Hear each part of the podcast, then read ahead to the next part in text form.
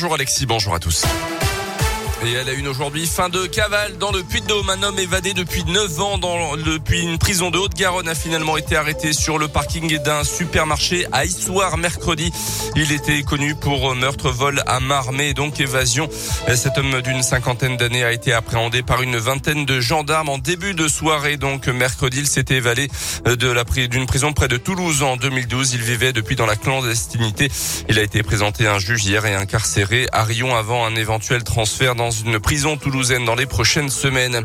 Non, l'actu également, il a été mis en cause dans une affaire de harcèlement moral alors qu'il dirigeait l'EHPAD de Tauve dans le Puy-de-Dôme. Un ancien directeur donc de maison de retraite par intérim a finalement été relaxé par la justice cette semaine. Plusieurs salariés l'accusaient en effet de mauvaises pratiques durant son mandat entre 2010 et 2013. L'établissement fermera finalement ses portes en 2019. Grand soleil sur les stations du Sancy, contrairement à Clermont elles étaient au-dessus de la mer de nuages ces derniers jours et la neige qui est tombée en abondance leur a permis d'ouvrir leurs portes avec un petit peu d'avance. Dès ce week-end, elles accueilleront les premiers vacanciers évidemment et même si le pass sanitaire sera demandé pour accéder aux remontées mécaniques, les perspectives sont très encourageantes.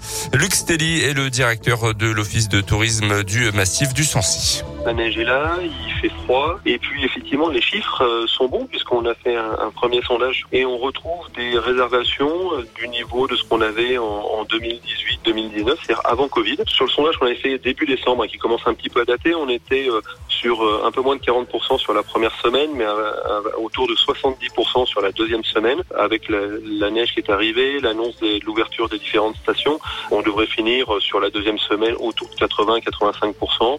La première semaine est toujours un peu spécifique à Noël. Euh, en tout cas, c'est très très bien parti.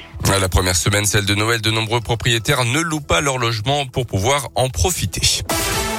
Dans l'actu également, 68% des parents opposés à la vaccination des enfants de 5 à 11 ans. C'est ce que dit un sondage publié hier. Pour rappel, un nouveau conseil de défense sanitaire est prévu à 16 heures aujourd'hui avec évidemment une accélération attendue de la campagne vaccinale et des recommandations pour les fêtes de fin d'année.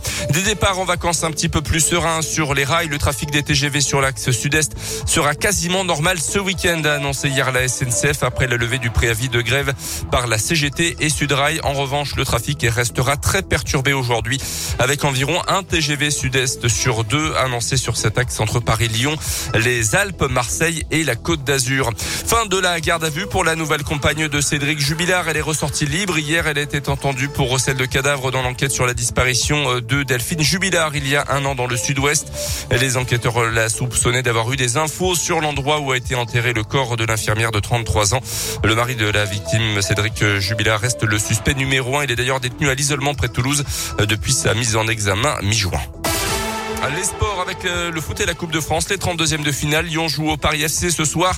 Clermont jouera demain après-midi chez les amateurs de chemin bas d'Avignon, un club de régional 2 euh, des quartiers de Nîmes. Ça sera à partir de 16h. Plusieurs absents côté clermontois, notamment en défense centrale. Et puis le tirage au sort de la Ligue des Nations hier soir. Ligue des Nations remportée par les Bleus cette année. L'équipe de France jouera contre le Danemark, la Croatie et l'Autriche en juin et en septembre prochain.